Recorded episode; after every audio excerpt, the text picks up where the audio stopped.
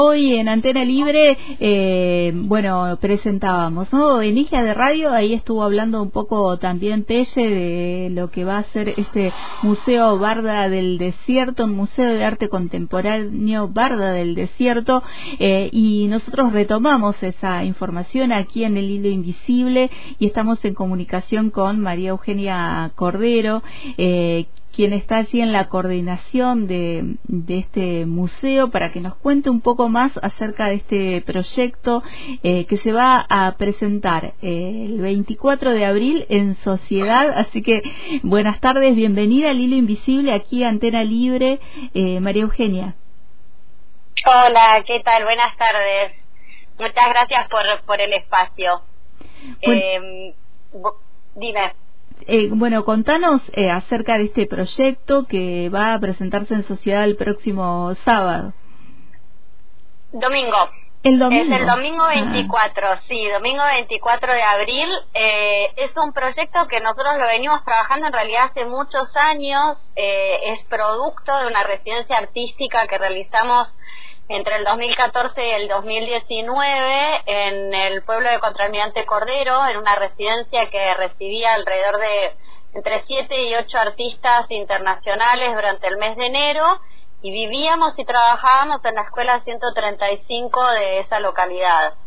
Eh, durante ese tiempo pasaron más o menos unos, fueron más o menos no, fueron 53 artistas eh, de diferentes lugares y después del 2019 paramos el proyecto de la residencia artística y en proceso de pandemia fue como el tiempo para poder procesar los materiales y la trayectoria y bueno, fue lo que nos permitió ir armando y construyendo, eh, digamos, esas bases para poder imaginar el museo como algo real. Sí, era un deseo de muchos años y, bueno, en este último tiempo fue como tener la oportunidad de, darle forma y, contenido.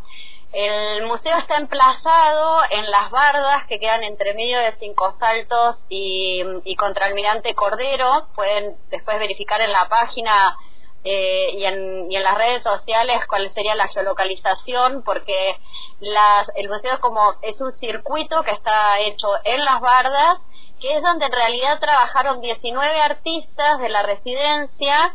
Entonces las obras no son obras específicamente físicas, sino que es un archivo eh, digital, virtual, que nosotros tenemos.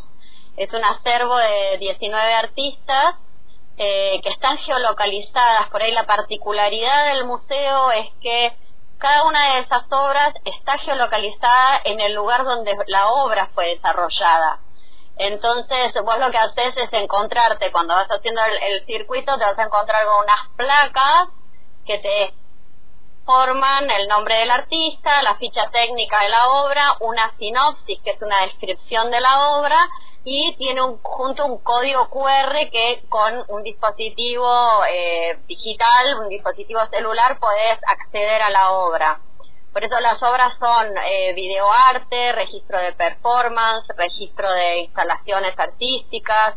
Todo el archivo y el acervo del museo es un archivo digital al que tenés acceso solo si vas a la geolocalización donde la obra fue desarrollada durante esos años. Claro. Eh, eso sería como la columna vertebral del museo. Una de las cuestiones que nosotros planteamos es como recuperar también el, el ejercicio del andar por las bardas con una propuesta artística contemporánea. Pensaba en eso, ¿no? En, en una nueva eh, forma también de interactuar con, con, ese espacio que son las bardas eh, y de caminar por esos lugares. Sí, bueno, eso es como, digamos, un, es un recuperar, digamos, ese paseo a, las bardas, especialmente porque en esa región esas bardas son muy particulares, tienen una belleza así para mí absurda y, y es, bueno, volver a conectar con, con ese paisaje, con ese territorio e inclusive con el ejercicio eh, plástico, artístico que proponen las obras de, del del museo, ¿no? Las obras desarrolladas por los artistas que, que pasaron por ahí y que en esos lugares desarrollaron eh, trabajos. Lo que es importante es que los trabajos, o sea, no, no están desconectados, sino que son prácticas artísticas contemporáneas vinculadas a la geografía cultural del lugar. Eh, entonces es toda una propuesta más integral, digamos, eh, en el sentido de museo. Claro, porque los artistas eh, trabajaron allí también en ese territorio, digamos, atravesados por ese territorio. Exactamente, sí, sí. Nosotros cuando hacíamos las convocatorias eh, para la residencia artística, la, o sea, la, la, idea era invitarlos a hacer, a desarrollar obra, a hacer una investigación eh, artística vinculada con la geografía cultural del lugar. Muchos de esos artistas trabajaron específicamente en esa región, en esas bardas, y es por eso que nosotros podemos realmente crear el museo, digamos, con un, con un acervo, eh, digamos, oficial, donde las obras fueron desarrolladas en ese lugar y lo que tenemos es, digamos, todo el registro eh, y el archivo digital para poder presentarlo de esta manera. Eh, pensaba también eh, en esto que presentan allí en la gacetilla que me pareció muy interesante, un conjunto de herramientas para desarmar, analizar y pensar el museo en su dimensión pedagógica, ¿no? Lo pedagógico, lo de la enseñanza, lo de la transmisión eh, de conocimiento, cómo está todo eso ahí plasmado y atravesado y pensaba, no sé, en, algunos niñes o adolescentes de, las escuelas que puedan transitar esa experiencia eh, de, las del museo, la Pardas y la tecnológico, que es lo que ellos también los, los atraviesa eh, eh, en esta contemporaneidad, ¿no? Sí, sí, absolutamente. Como de repente con, o, con un dispositivo o con, digamos, eh, proporcionando también un, un ejercicio de, de, recorrer un territorio, o sea, va teniendo varias camadas eh, para poder asumir el museo también como un espacio de aprendizaje.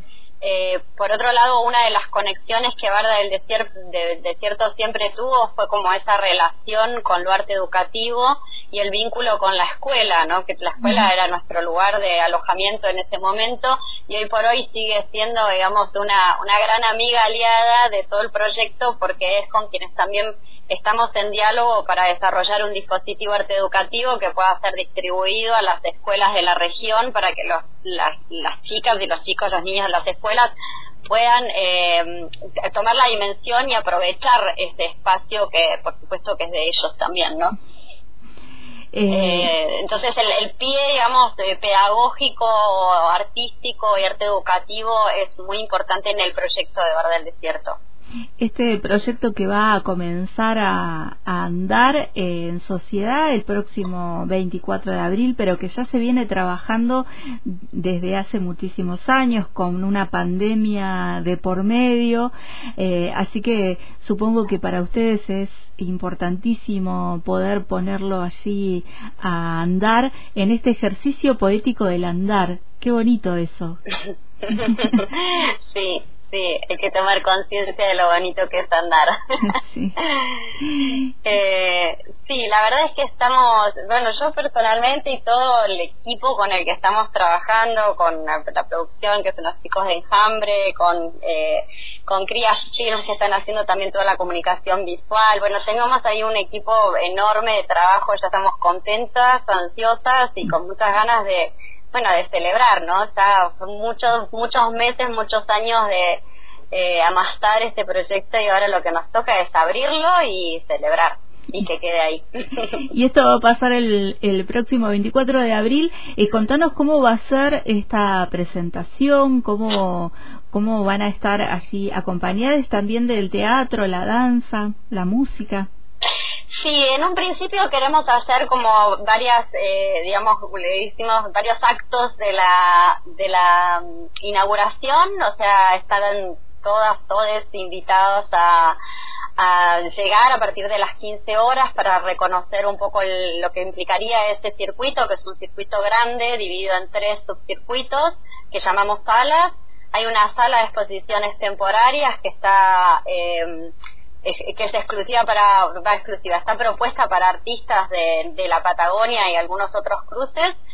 Eh, entonces la idea sería presentar el circuito, presentar el museo, tener, bueno, nuestros saludos institucionales, también tenemos también la posibilidad de, agradecer a la Secretaría de Cultura de Río Negro que nos viene acompañando en, el proceso también, así que serán, digamos, esos primeros saludos eh, cordiales. Y después tenemos invitados a Teatro al Vacío, que es un una compañía de teatro que mm, bastante específica en, teatro para primeras infancias, es para familia y primeras infancias, que van a estar eh, con nosotros en una propuesta bastante performática y después tenemos una invitación para Proyecto Coso, que es de música instrumental, que son quienes van a acompañar el cierre y el final de la tarde para poder eh, brindar y celebrar. Bueno, María Eugenia, te agradecemos esta comunicación con Antena Libre.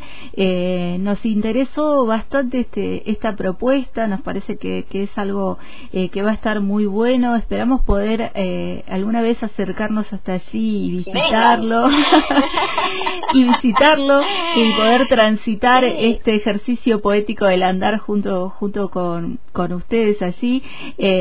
bueno, y las personas que, que no pueden estar allí el próximo 24, pero que quieran acercarse cualquier otro día, pueden, pueden acercarse, ¿cómo pueden hacer para conectarse y poder ir? Sí, la verdad es que el, el circuito va a quedar, o sea, pueden entrar en la web, que ahora la web está siendo trabajada, así que van a encontrar como el video, pero después ya una vez que entras a la web, te puedes abrir el circuito. Eh, eso también te geolocaliza para que puedas llegar al lugar exacto donde está emplazado el museo eh, y el museo está abierto, es libre, es gratuito, es un espacio para ser andado. Así que eh, esa, es, esa es la idea. Nosotros, el, si bien el domingo vamos a celebrar, pero es un espacio que, está abierto al público todos los días y las horas que quieran estar porque es, es de libre acceso.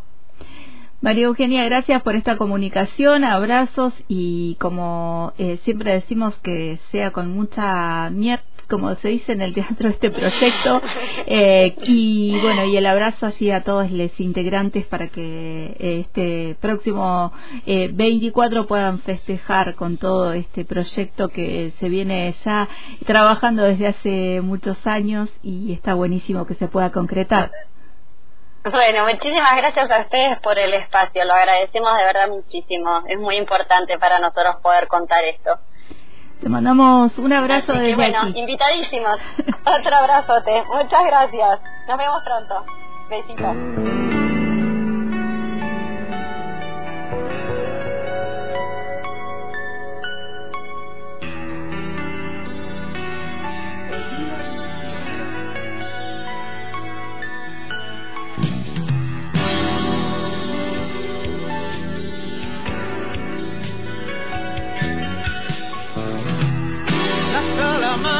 Invita al cliente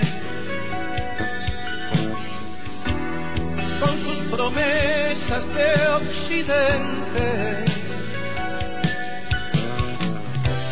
Viejos relojes dan la hora, generalmente sin demora